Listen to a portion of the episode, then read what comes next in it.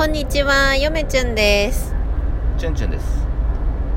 あのまあ今日はですね車の中ですけれども竹取物語って最近言ってますけれどもまあその魅力の一つをちょっとあの話そうかなと思います。はい、お願いします。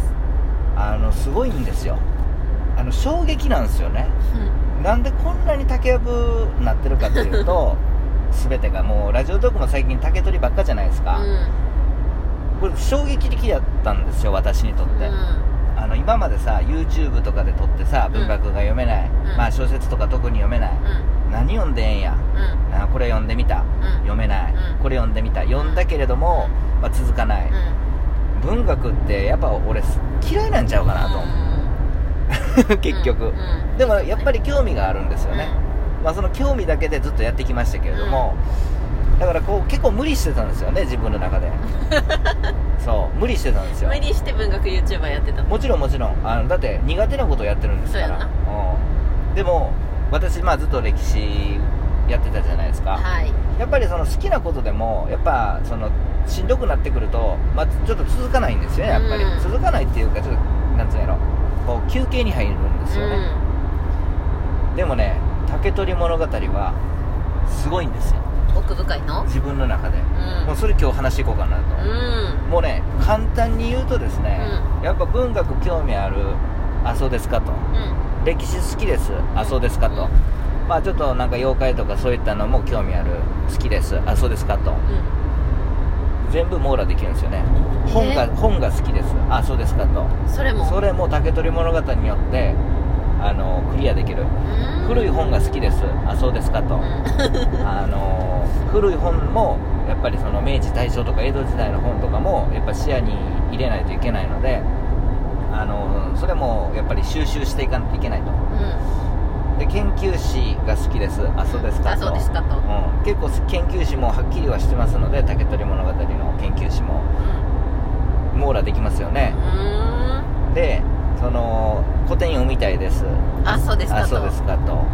あの竹取物語は基本 も「源氏物語」とか「万葉集」もそうですけれどもあのいろんなところにちょこちょこ出てくるんですよ竹取って言葉が、うん、研究にはそれを見るのが研究でそれを見てまあちょっと解釈の補助をしないといけないんですけれども。竹取というフレーズが他の書物からも出てくる、出てくる、まあ、全部じゃないですけれども、まあ、結構出てくる。やっぱりむっちゃ古い物語ですので,、うん。で謎なんですよ。ミステリーなんですよ、あのーまあ、ミステリーが好きやからってわけじゃないんですけれども、まあ、ミステリーは結果的なおまけやったんですけど私にとっては、まあでもそのなんていうんですか？その古典だって例えば「源氏物語」読みますってなったらさ、今までやったらちょっとよし気合い入れてじゃあ「源氏物語」読もうかと。例えばですよ。なるわけですよ、竹取物語をそ通せばうん。ならない、無理にならないんですよ、うん、竹取の竹取の翁のためやったらちょっと「源氏物語べ」勉強してみようかと。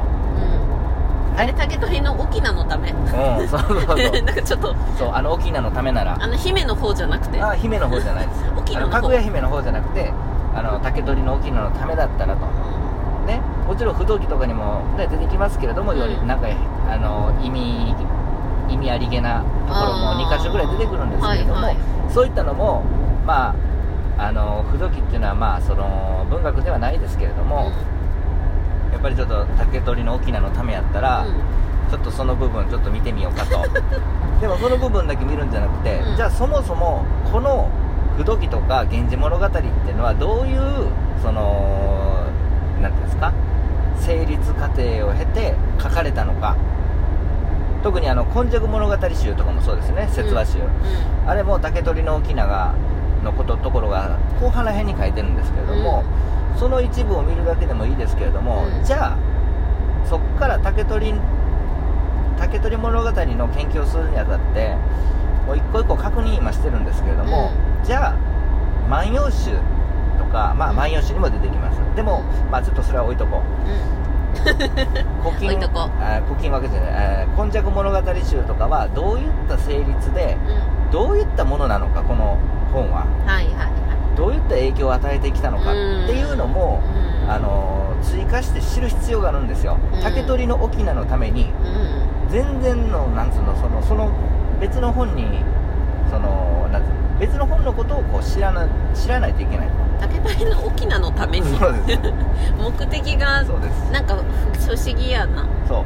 大鏡とかね、うん。あとはまああの中国のさ、うん。その実はね竹取物語っていうのはそのその内容がですねその中国の信濃ですね、えー書物だとか、うん。あのまあ仏教的ななんていうんですかあの本からの引用されてるとかされてないとかっていうことでまあもともと漢文で書かれとったんちゃうかというような説もありまして昔から、うんうんとなってくるとそれは日本の古典だけじゃなくてその仏教的なものだったりそうやな。あとはそのなんていうんですかその信濃歴史書、とかあとは民族学系でいうと昔話のことやったりも知らないといけない。うん。じゃあ昔話っていろいろあるけど昔話の研究で言われてるなんとかのこのな民話の型っていうのがあるんですよ、うんうんそれってどういうのがあるのとかさ、うん。ね。果てしなく広がっていくね。果てしない。じゃあ竹取物語っていうのは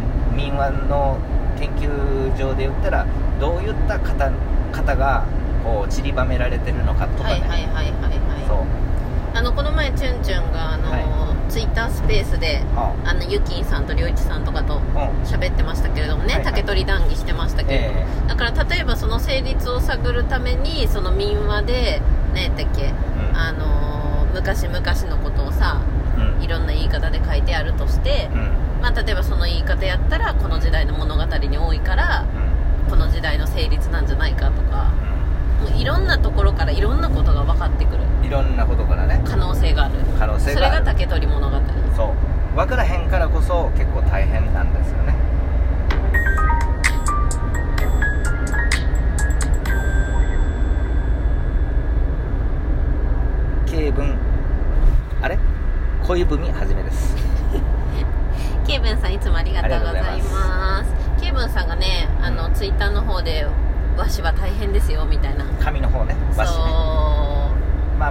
といろいろねそう言ってもらってます。まあ、10万円あれこれやると10万円かかっちゃいますのでね、うん。まあ、もう少しお待ちくださうい。やばいな。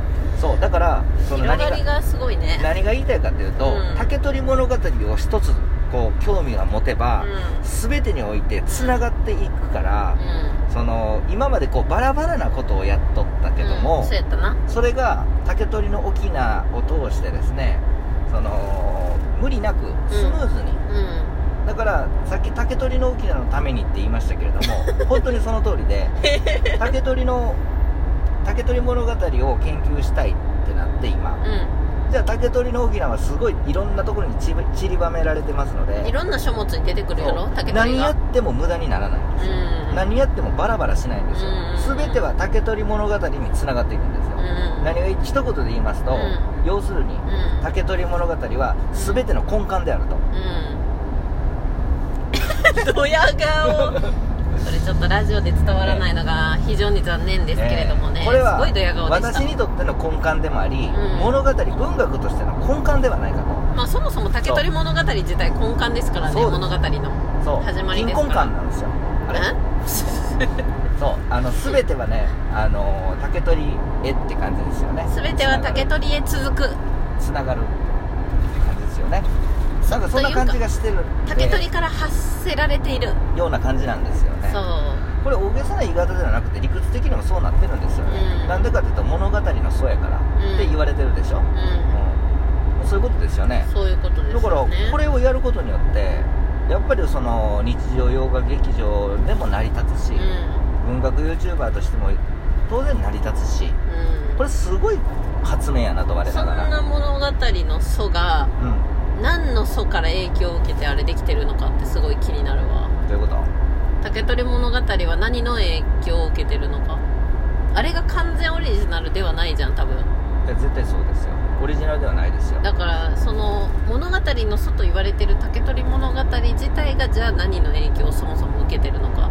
あそれはですねあのまあはっきりとは分からないんですよ、うん。なぜかというとあのまあ中学高校で読んだ中学かな読んだ竹取物語のその教科書のやつね。作者が分からないじゃないですか、う作者が分からへんってことは、うん。何に影響されたってかっていうのも研究進まないんですよん本来。はっきりした成立時期とかもね難しいだろうね。ただ本来はその難しいんですけれどもそれはもう大前提分からないっていうのは大前提に置いた上で、そのやっぱりあの文章を読まないといけないですよね。超巨大ミステリーやな。そう。コナンと金田一が手組まなあかんぐらいの。こう一言書いとったらこの言葉はこのなんつうのこの書物に出てきた。これがうん。あのーこれを参考にしてるとかっていうその荒探しじゃないですけどもそういったのなんつうの？重箱の隅をつつくような感じで。一行一行本当に集中してこ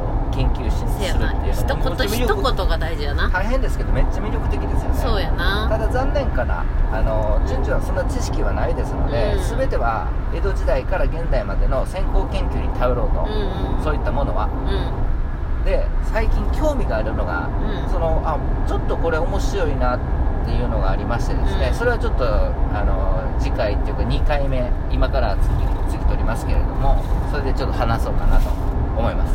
それでは皆さんさようなさようなら